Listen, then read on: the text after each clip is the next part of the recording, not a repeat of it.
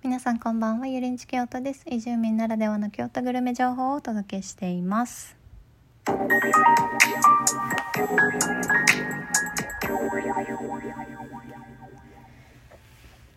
はいあの実はこの収録これで5回目5本目ですね。あの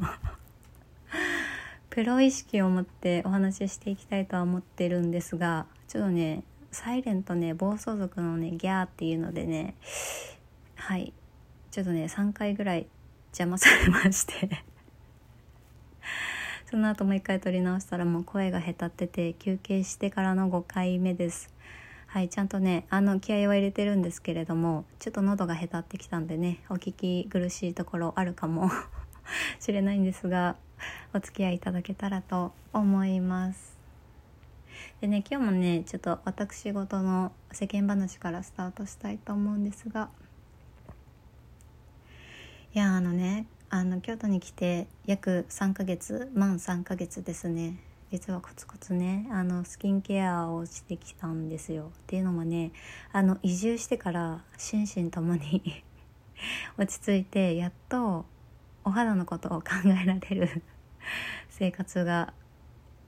こうやってきたというかお肌のためにこう動ける環境になったというかはいそんなわけでまあコツコツとスキンケアに取り組んできたわけなんですよ。でね3ヶ月経ってやっと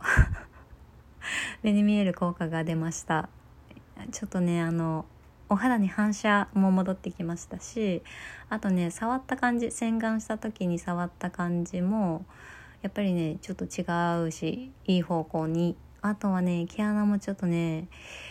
減りましたね。明らかに減りました。もうね嬉しい限りです。そうでね30代の皆さんね。はいよくね。お肌のターンオーバーが28日周期だよとか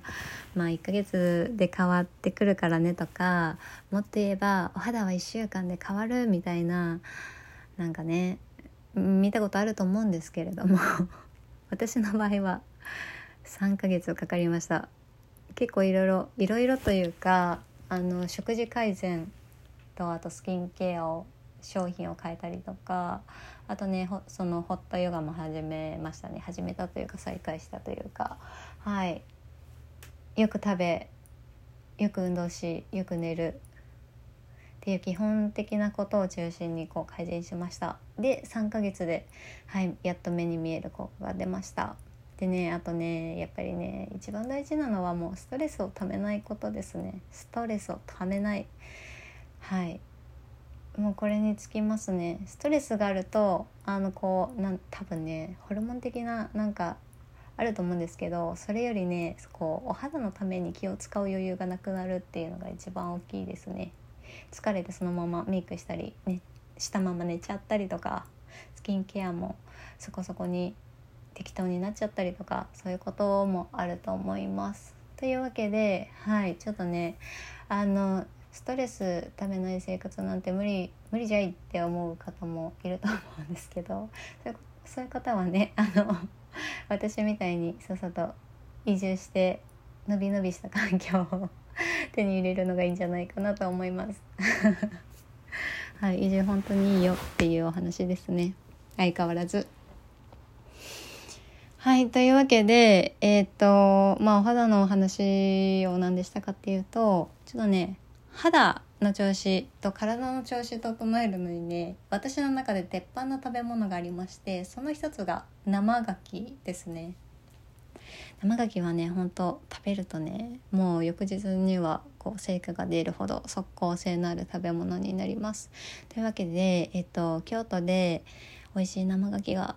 食べれるお店ないかなと思って探してきたんですけどまあ1個だけありました。でそのお店を紹介したいと思います。というわけでそう今日のテーマ「生牡蠣と京都」っていう本題をお話ししていきたいと思います。はいでねお店の名前が、えー、大安さんですね。大きいに安いって書いて大安さんですね。これは、えー、京都の超有名なアーケード食体験スポット錦市場内にあるお店になります。でね錦市場はね本当に全長390メートルかな。100, 100店舗以上のねこう食べ物屋さんばかりがずらりと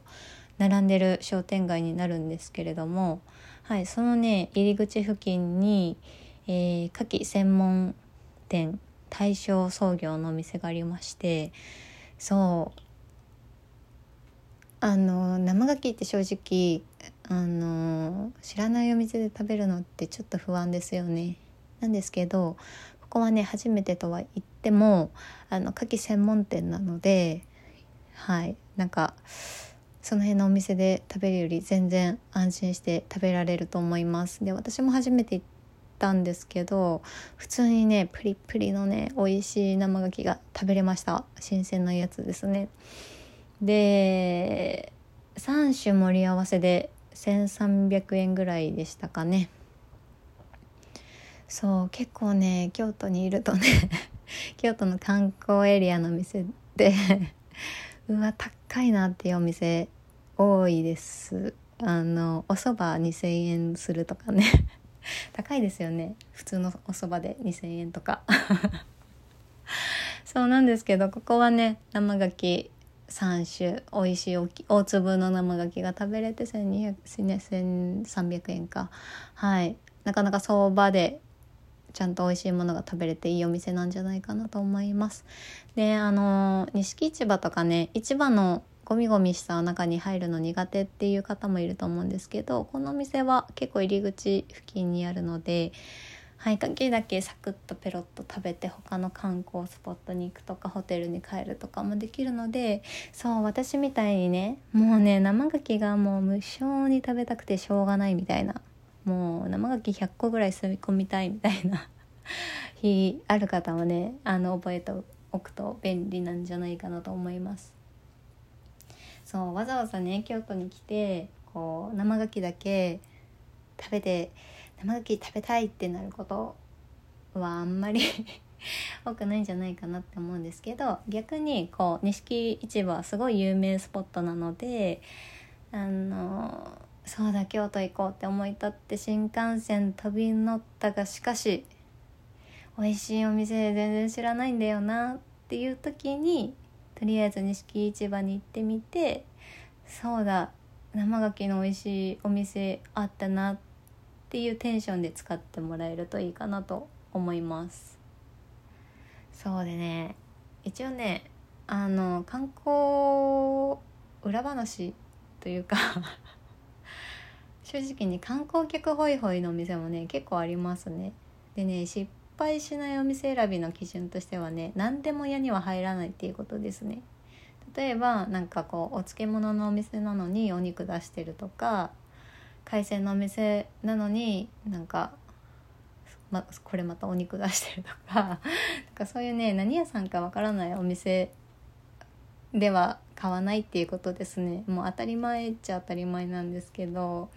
なんかね表だけ見てると結構分かんなかったりするんですけど一応ね美味しい絶対外したくないっていう人はちょっと気を使って見てみるといいんじゃないかなと思います。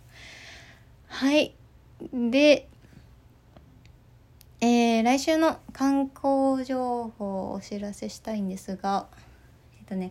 来週はねちょっとマイナーなんですけど義経祭りっていうのがあります。源義経。名前聞いたことありますよね。でねあのまあめっちゃ強い人なんですけど。結構ね京都にはいろんなところに義経伝説が残る場所があってでそのね義経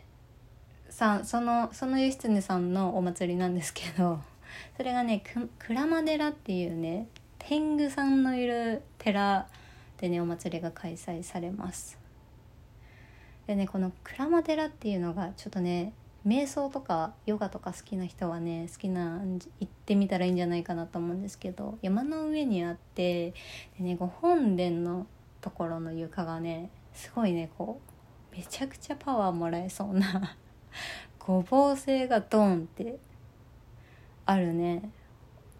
お寺なんですよね。でね私も写真で見ただけでまだ行ってなくて。で京都駅からね1時間ぐらいかかるんで貴船神社の隣ですね。そうなんですけどここはねもうちょっとね絶対パワーすごいところなんでまあ来週義経祭りですけどこの時期あの寒くなる前にそう行ってみたらいいスポットなんじゃないかなと思います。あのハイキングがてらねこう1時間30分から1時間もかかんないかな30分ぐらいで鞍馬寺と貴船神社通って帰ってこれるのでこの2つはちょっと本当にわざわざ行く場所電車で1時間ぐらいかけていく場所になるんですけれどもあの京都の観光スポットとしては超有名なので、はい、この秋ねどこに行くにも遠出するにも辛くないので是非行ってみてください。っていう感じですかね。はいなんとかちょっとしゃべり 終えました。すいません。なんかあのちょっと聞き苦しいところとかあったと思うんですけど最後まで聞いていただきありがとうございました。はいでは京都グルメに関する疑問質問お店の感想などがありましたら気軽にメッセージを送ってください。それでは健やかな週末をお過ごしください。ごきげんよう。